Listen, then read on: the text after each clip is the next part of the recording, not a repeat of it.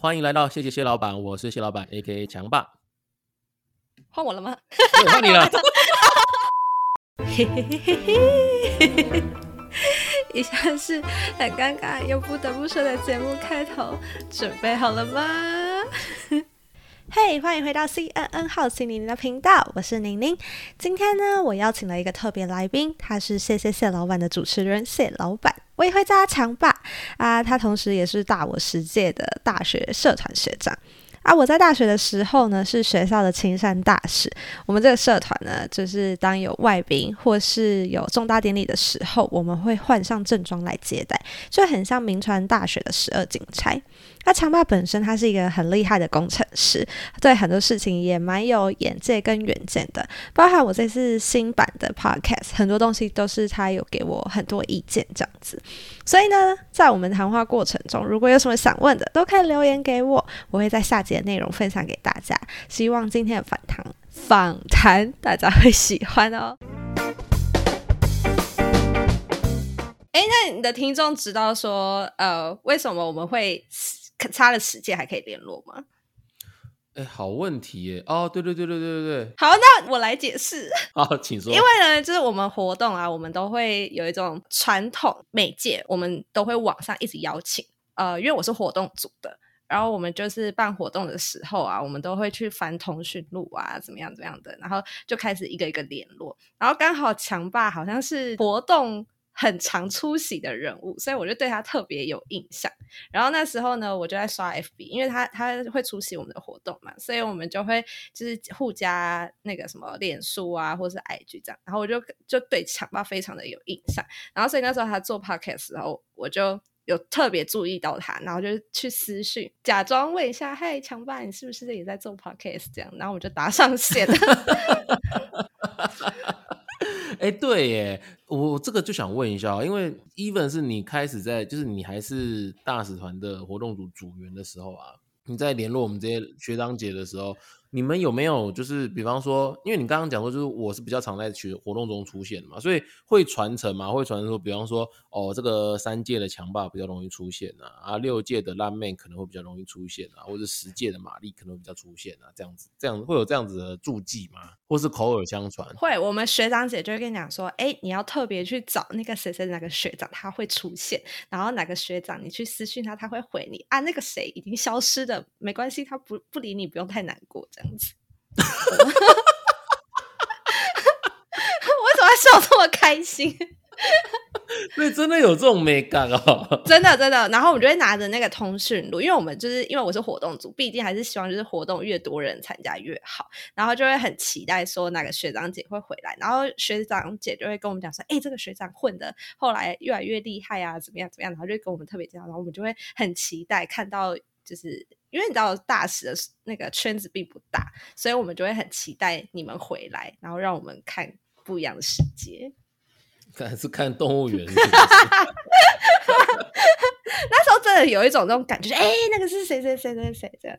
可是后来你会不会觉得，就是出社会之后，就会觉得，嗯，其实也还大大家各自努力啦。就是对于对于这种。幻想跟期待会稍微会开始有有一点点稍微降低一点，不过还是有蛮多人，我觉得真的是混的还不错的，真蛮厉害的。其实不用等到毕业吧，说大二大三又开始有那个思想之后，就觉得嗯，学长姐其实也还好而已啦。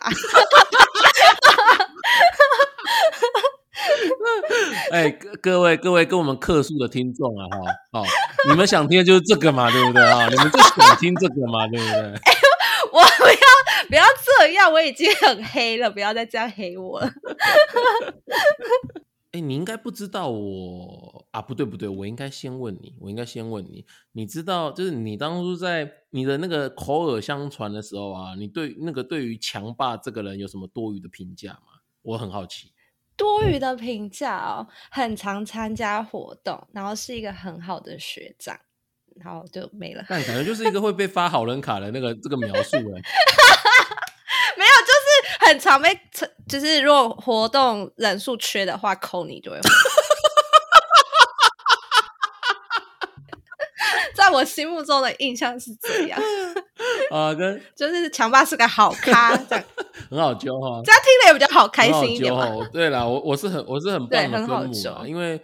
那个时候，我觉得主要是那是缘分啦。我毕业之后，然后去念了两年研究所，那后来又去当兵。这三年期间，我基本上都不在不在桃园，就是没有在原治大学这边活动哦。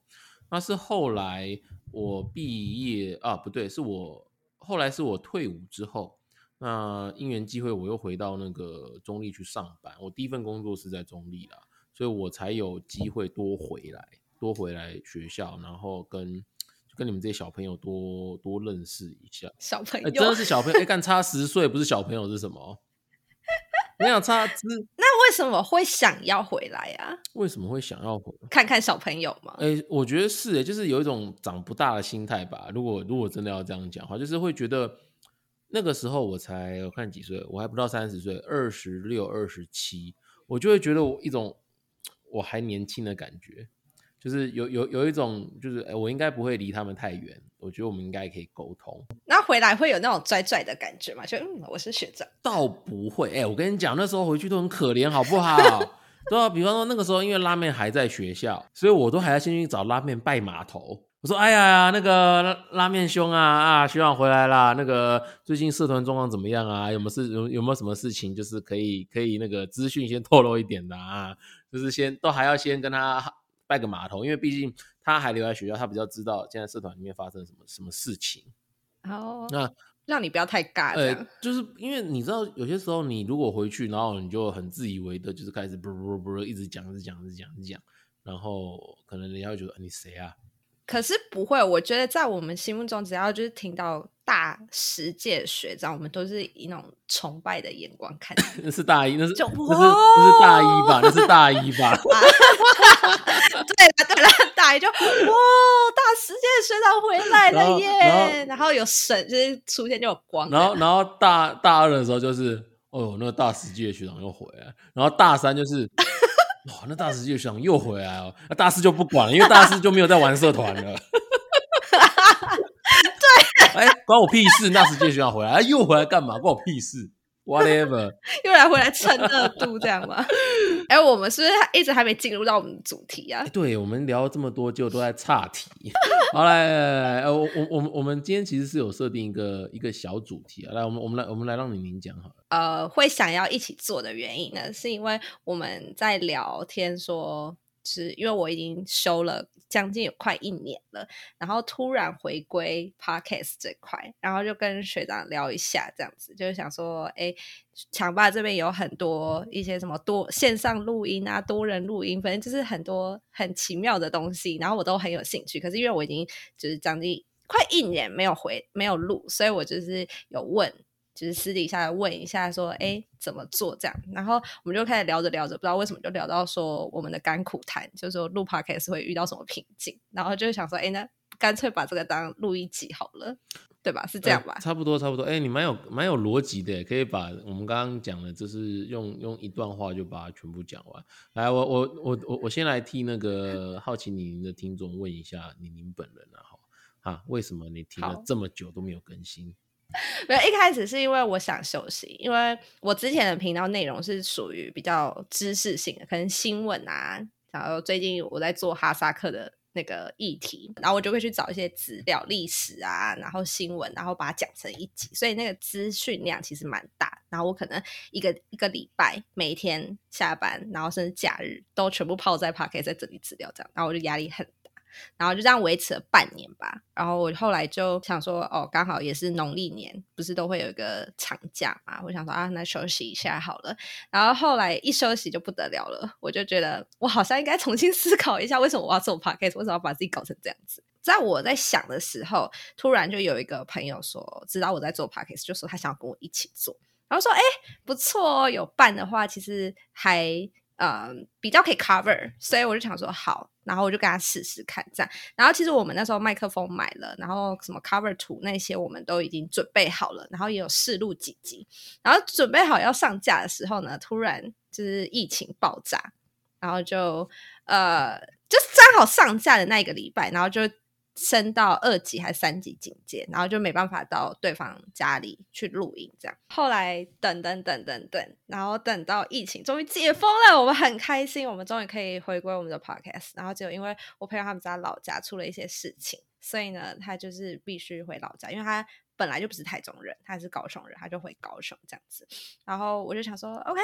好，就自己来嘛，没什么啊。我反正我自己也有也有这种经验，只是因为要回归之前那种一个人的 loading 的时候，我还是有点紧张。然后加上疫情两个月嘛，然后就有一段的报复性出游。我就这玩了两个月之后，我才乖乖的回到电脑桌前，然后乖乖的 做 podcast，有这个觉悟，这样，嗯，大概是这样，所以我才停更了将近快一年。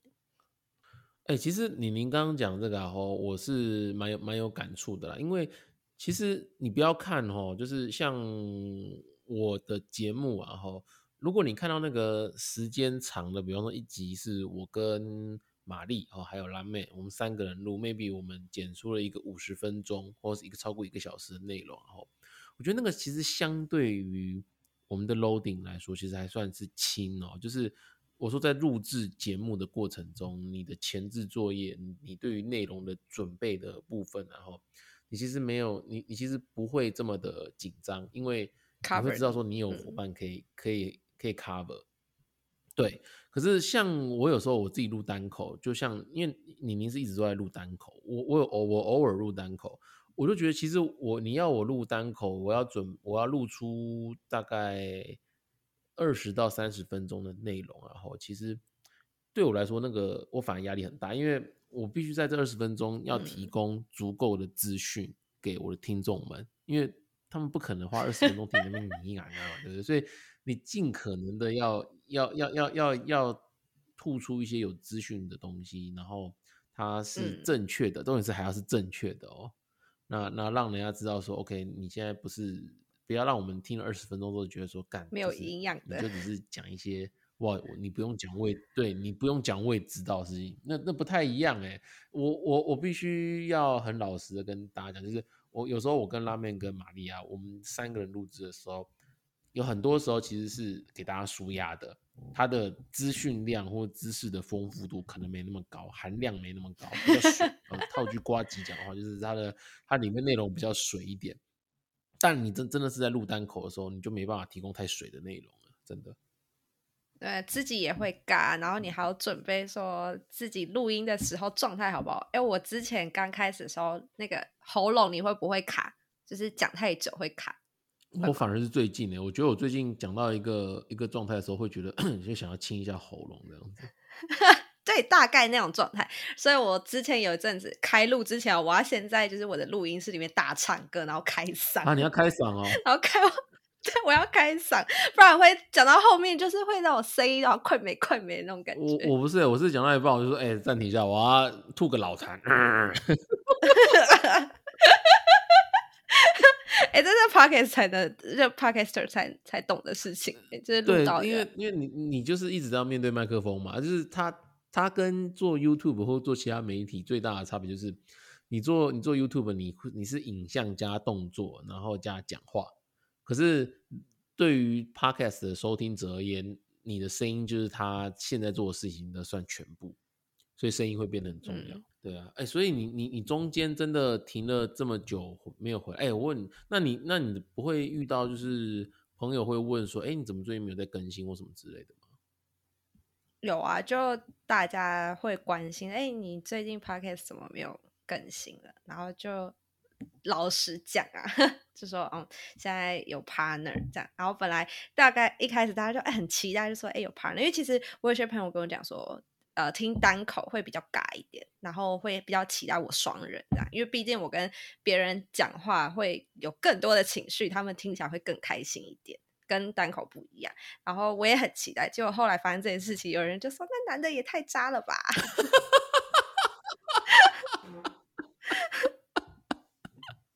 哎呀，不要这样子啊！人家人家说不定真的有苦衷嘛，对不对？这我能理解，而且你知道他那时候啊，就是跟我讲的时候，他用了一个话术，然后让我真的是想要责备不能。他说：“我想要跟你讲一件事情，然后我希望你可以祝福我。”然后我想说要祝福什么东西啊？然后他就跟我讲说：“呃他要回老家，然后不能跟我做 podcast，我就觉得、呃、好生气哦。可是他前面在开头，我就觉得。干嘛？你想到什么东西啦？我节目上比较口出恶言，因为没关系，你可以口出恶言，他知道我我。我直接说，就是我会认为，我老实讲哈，我我觉得距离不是录制 podcast 的最重要的因素，你知道吗？它不是阻碍你们录 podcast 的最重要的因素。对我那时候跟他提过我要线上录音，然后他直接就是婉拒，就连就是我们去思考说怎么去进行，或者是排除问题的那些，他都完直接拒绝。然后那时候我就想说，他跟我提这件事，他要离开的时候，我就 OK 好，我不想勉强你，反正你之前态度，我可能一定有点感受到了。哦，好吧，我之前有关注你，因为我的那个，因为我有 IG 的那个商业账号啦，对啊，商业账号，突然一个词穷，想不到那叫什么。就我也有，就是我的 C N 好奇你有追踪你的谢老板，然后我那时候就在看，我在停更的时候，我都会看你的，然后激励我自己。然后我常常看到你好像也也蛮常休息的吼。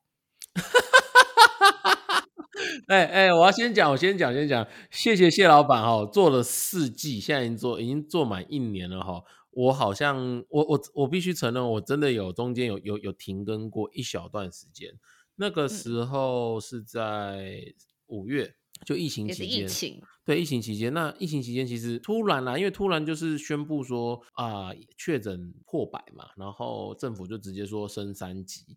那一升三级，其实我们当下都有点慌了手脚，就是我包含我自己啦，因为我会不太知道说我应该怎么继续经营这个节目下去哈。那还在想这件事情的时候呢，我当时的工作。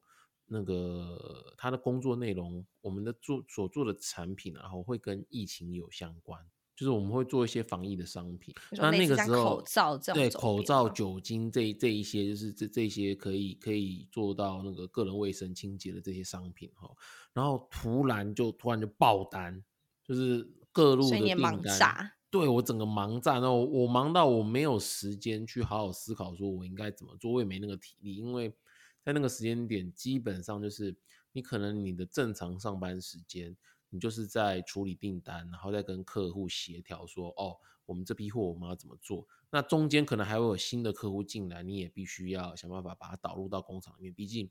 我如如果这种时机才，坦白讲，这种时机才要要赚的时候，你不赚真的很可惜啦。哈，所以我们变成是上班时间在做办公室的工作，然后到呃表定的下班时间五点之后呢，我们就会留在产线，我们会继续生产。那那这样子一个一个循环的情况下，我其实回到家，我其实真的没有太多余的体力跟心力去思考，说我应该要怎么样让我的节目可以正常运行。所以那那段时间我就觉得啊，不行，我如我如果我的本业没有办法顾好的话，我只顾副业，这样是不对的。所以，所以我我当下我就决定说，好，那先我们我这边先暂停一下，我这边先暂停一下。那其实我有在我的 podcast 里面哈，就是去去去稍微讲一下说啊，因为疫情的关系，所以我们可能录音的的频率啊，或是那个更新的节奏会没有像以前这么好，那请各位见谅。那我可能会先把。我们还有的集数哦，我那时候有一些存档，我就先把那些存档把它剪出来，然后让然后让大家让大家最起码还有还有得听嘛。可是到后面也没存粮了，那呃，我中间这段时间那个疫情的这个五月份啊、六月份啊这段时间，我真的是没有心力再去跟他们讲，就是我们有没有什么替代方案，所以，我们我真的有停更一段时间。那其实这段停更时间对我来说其实蛮伤的啦，就是我那时候有经营到有。其实流量也没有到说，哎，很很多很明显，然后成长的很快。可是它其实是有在缓步成长的。可是因为这波停更啊，其实它让我的我的流量哈大概掉了三成到四成左右。那一直到现在，我已经恢复正常更新了。我从呃五六月，哎五六月这个疫情过完之后，我就恢复正常更新之后啊，我其实我的流量啊一直都可能就恢复到当初的可能七成到八成而已，就没有恢复到当初。不过除了停更造成影响，我相信也是因为就是 podcast 的热潮，就是哎，应该不是这样的，就是它它一定会有个爆发期，就是让大家都知道啊什么是 podcast 的。可是这时候就会有很多流量进来嘛，就有的人喜欢，有的人不喜欢。那喜欢的人就会留下来，就是他可能会找到他自己喜欢的节目。那他就他就成为这个节目的的听众。那不喜欢的他就离开了嘛。所以假设可能在年初哈，或是二零二一年整年度，假设有可能一千万流量进来，随便讲一千万或是或是一亿的流量进来，那可能最终只留下三成，那大家就是去想办法去抢这三成的流量，大概是这样的一的概念呢。哦，那你现在会得失心很重吗？就是如果假如说没有回到之前的流量，其实我我。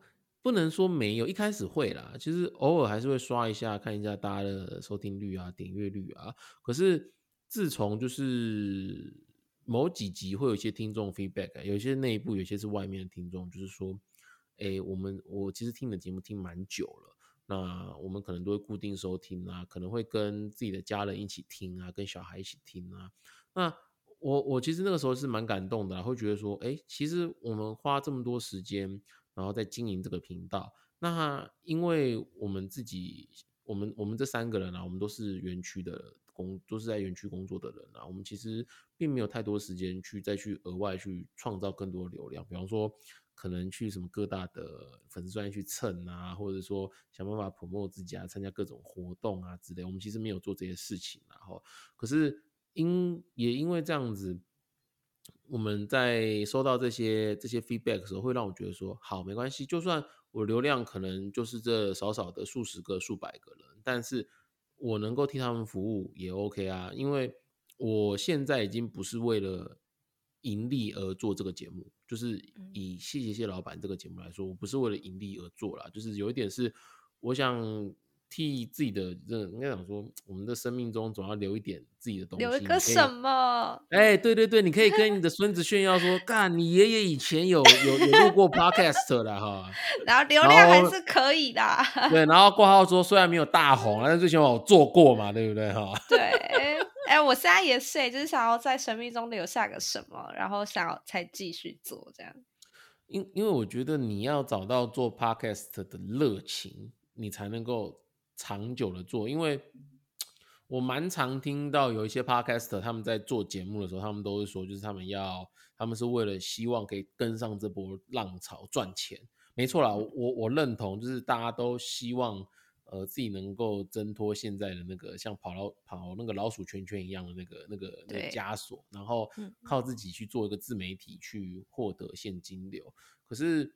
如果你是单纯是为了要赚钱而做这个事情的话，我会认为那个有点本末倒置。应该是说，你你你对某件事情很有热情，你一直钻研，一直钻研，一直钻研，你钻研到某一天刚好那个时间点，嘣，那个那个机会起来了，你就突然某一天早上起来发现奇怪，为什么我的节目炸锅了，整个流量涌进来的时候，那个那个时候才是你真正觉得说啊，我把我的热情让别人看到的那种感觉。啊哈。对，现在就是顺顺的做开心的这样。那你的节目接下来也是一样，会还是会走这种，就是走新闻资讯类型，然后你自己挑你自己喜欢的专题吗？嗯，因为那是我觉得是我会有兴趣的东西，然后我也想要更了解，因为呃，我在前年呃录 podcast 之前，我曾经迷惘过一阵子，就是因为那时候我脚受伤。然后工作也不顺利，然后我就很低潮，我就觉得我好像被困住这样。然后直到我就是呃，透过一个 app，我不知道你有没有听过叫 Hello Talk，然后它里面就是专门是呃外国人的交，虽然是交友，可是它的一开始初衷名义是就是教育，就是给大家是互相学习语言的一个 app 这样子。然后那时候我就认识了很多外国人，然后他们真的我不知道你有没有这种外国迷思，就是外国人真的很多才多艺。就是他们比较不局限于自己，然后他们就是有比较多呃规划想法，现在是 podcast，然后可能又做个 YouTuber 这样，然后反正就很多才多艺这样，然后我就觉得哇塞，世界还很大哎，我为什么不要让自己就是踏出去？然后我就立志，我想要在 podcast 上面环游世界一圈，就是可能哪里有国家大事这样，然后我就留在那边。然后做个题目，然后顺便因为在收集资料的时候，也可以再看一些不一样的东西。哦，那你应该，哎，你这样子收集会不会就是越收集越想出国去玩呢？会耶！我那时候有做过捷，因为去年那个捷克议长来访台嘛，然后我就找了很多捷克资料，然后我就发现，捷克好美哦，布拉格好美哦，然后看一看就哇，好想出国这样。你你讲这个，我其实蛮蛮有蛮有蛮有同感的。就是我我不知道我我有没有在我之前的节目里面讲过，就是就就是我一直觉得，就是亚洲人的教育模式，我们就就啊，不然我们不要不要把范围扩那么大，我们就讲台湾好了啦。哈，台湾的教育模式呢，最近有在改变，一直都在改变哦，但是。改变 ing，那那我觉得我们这个时代，最起码我这个时代，我这个七年级生的时代，然后大家的那个教育模式是比较偏儒家的教育模式。什么叫儒家的教育模式呢？儒家是讲群体，不讲个人。对。然后呃，所以大家在做事情的时候是以群体利益为。优先，大家对对对，大家都是哦，团结力量大，然后团结才能够呃把所有的力量发挥到极致。可是我们把我们所有的力量发挥到极致之后，我们获得的成果很有可能就只是被少数人所把持。比方说，他可能以公司来说，可能就是公司的高层；以国家来说，可能就是政府的高层，或者政跟政府高层有关系的人，就是他会变成是一个。大家会有一点点奴啊，就是我们一直讲说奴性很重那个奴。国外的话，国外就不是啊，国外是很讲究个人的。这，就是你就像就像你在 Hello Talk 上面遇到，就是哎，我今天我想做什么事情，不是因为我跟风，而是我自己想要做。我看到了这个这个趋势在这边，然后我自己想要做，或者是说哦，我可能跟别人在。在讨论的过程之中，我们一直在反复的在责问彼此，然后让他们那个叫做批判性的思考，哦，就是他们会一直去不断的挑战比对方的他们的想法、他们的他们的想要做的事情，或者是说他们讲出来的话有没有逻辑，就是会一直去反复的去去去 challenge 对方。那他们利用这样的方式去让自己的。思考模式会让他们自己的逻辑，或会让他们对自己的目标会越来越坚信跟确定。这样做其实我觉得有好有坏，就是好处是你看到大家其实都蛮做自己，坏处啊就是你常会看到，比方说像最近法国，因为因为我对法国新闻就是比较会关注，就是你会看到政府想要让多一点人打疫苗，所以他设定了一些一些管制措施，希望让那些不打疫苗的人。觉得很麻烦，然后就去打疫苗。然后那些不打疫苗的人，他们就是坚信打疫苗都是政府的阴谋，所以他们完全不愿意去打。然后他们就会跟他讲说：“你越这样限制，我就越不打，我就越跟你作对。”就是就是很很妙。你你你在你在，尤其是在欧美国家，你会很常看到这样的事情会发生。你就觉得说这些人疯了吗？为什么他们他们明明你就知道，就是你打疫苗，我们讲那个。那个利大于弊嘛，对不对？可是他们就是会觉得说，我就是相信疫苗这件事情，它对我来说不会有好的结果，所以我就坚持这个理念下去。所以我觉得这个很就很有趣，它它没有对错，你知道吗？它就是儒家的群体或者是欧美的个人，他没有明显，他没有一定的对或错，是有点算是黑灰，在他在黑白之间。可是因为你就是就像你讲，你你在。你在收集资料过程中，或是我们出去外面行万里路的过程之中，我们就会发觉，干就是这么有趣，你就会想要越越想要知道外面的世界到底在到底在做些什么。而且因为做这个，我反而有更多以前不知道的知识，就像你知道奈吉利亚的影视产业很强，奇怪的知识增加了。我好像有看过你这一集的标题耶。就奈吉利亚，就是你要呃，美国有好莱坞嘛，然后印度有宝莱坞。那在奈吉利亚有个叫奈莱坞，这我真的不知道哎。然后他们专拍就是他们的呃社会题材、生活题材，然后他们的刷片量也甚至好像超过好莱坞，还是跟宝莱坞，就是是全球第一。然后我还为了这个，就是去看奈吉利亚产出的电影。然后他们有几部还就是有得过奖，就是有闻名国际这样，蛮特别。哎，这我真的不知道哎。哎，这样那我我我应我应该这样问哦。所以做这个事情反而虽然说可能会带你让你有一点压力，就是说你在做每一集的内容的时候，必须要花很多时间去钻研。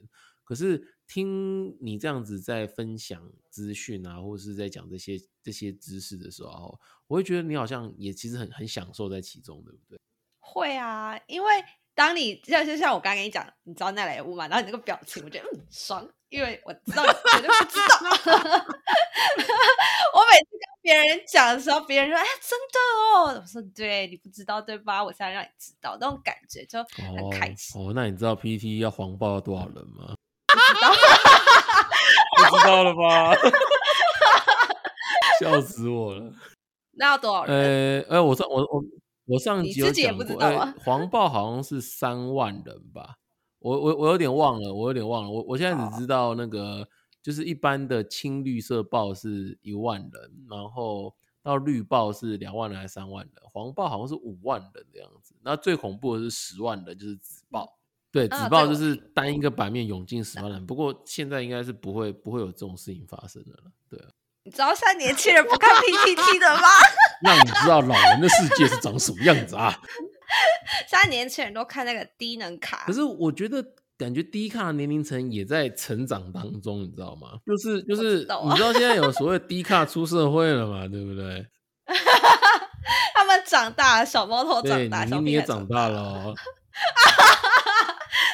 我应该要继续要往 PTT 那个方向你可以留在迪卡，然后跟着迪卡一起长大。可是，就我所知，现在很多小朋友好像都在抖音。等到等到他们在长大的时候，他们就会说：“哎呦，什么迪卡，什么 PTT，我们都在抖音啦。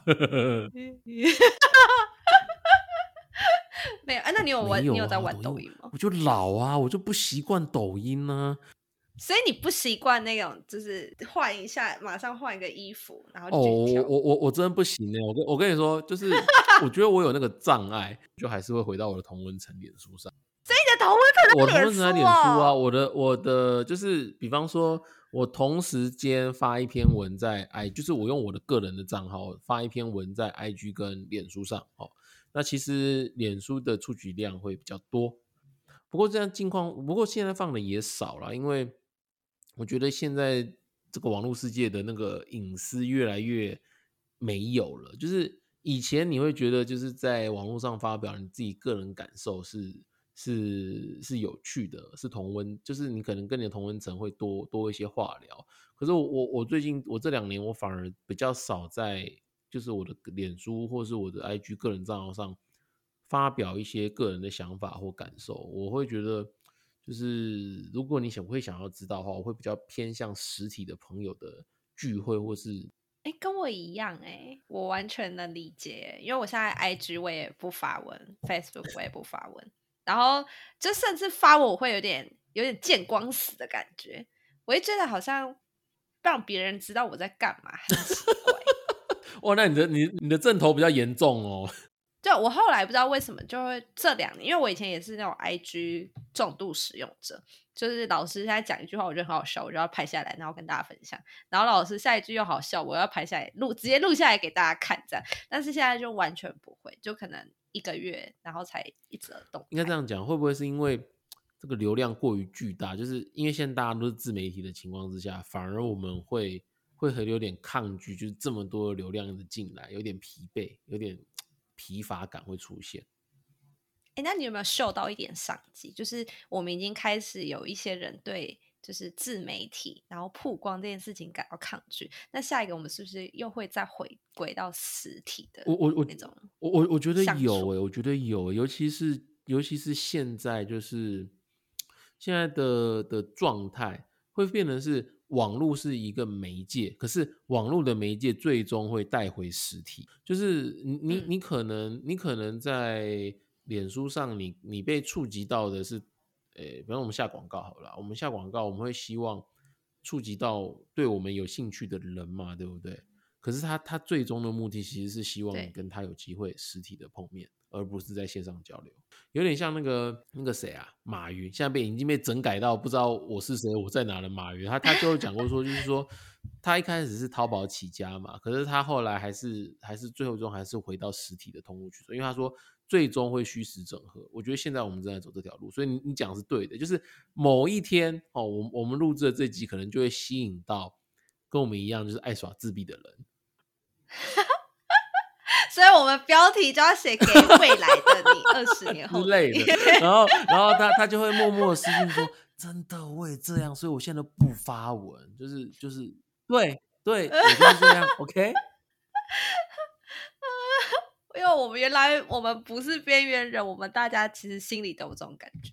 好啦，我们其实今天，哎，其实我们这样聊也聊也聊很多东西，就是除了除了我们原本设定的主题之外，我们好奇宁宁的节目呢，ending 都会有一个 surprise 的分享，然后就会请我们的来宾分享一个他最近可能。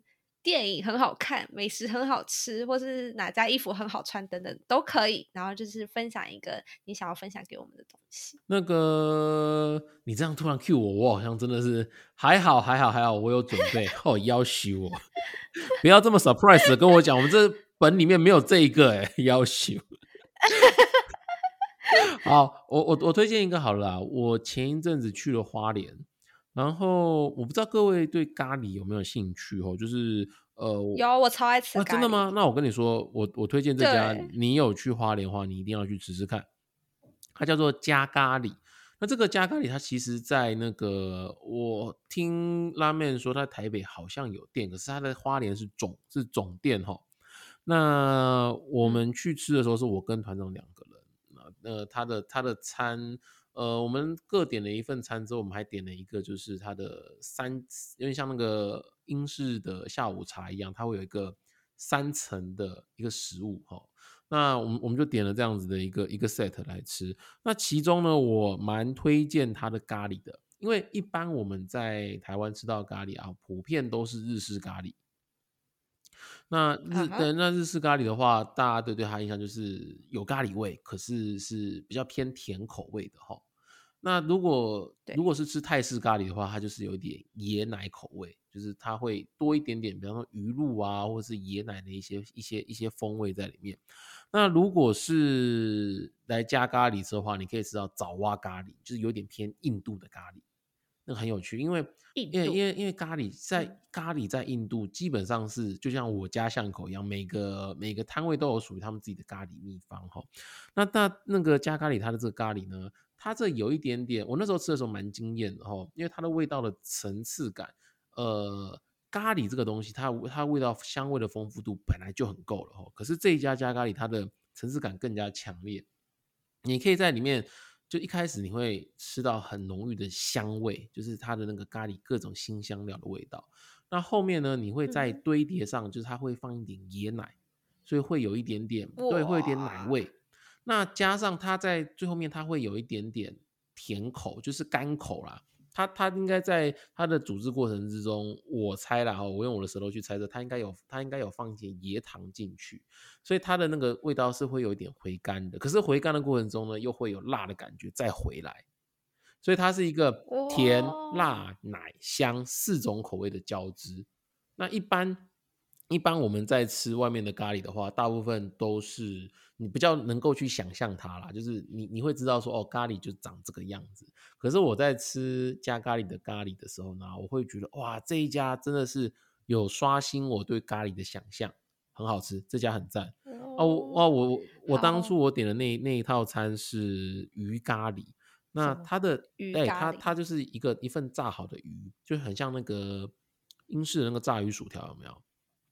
那它的主餐就是炸鱼，那你就用那个炸鱼去配那个咖喱酱。我跟你讲，那个它可以续酱的哦，你一定要你，我跟你讲，你一定会把那个第一锅酱就吃完了，跟他说我还要再续。你肯定会这么做，有有机会，各位朋友。我跟你讲的，我真的是现在又开始饿了呢。我跟你讲，我是做我们，我虽然我现在我的节目啊，吼，大部分时间都是就是跟着社会脉动在走，偶尔会穿插一些美食，但是毕竟我也是以美，我现在还是长身在美食节目群组里面的节目，好吗？那听你推荐过，应该是没错。我现在是去吃完之后，我再告诉你感想。哦，所以你说的那种层次感哦。那我们今天就谢谢谢老板啦！哎，很高兴可以来上你们的节目，希望我们下次很快就可以继续合作哦。拜拜，拜拜。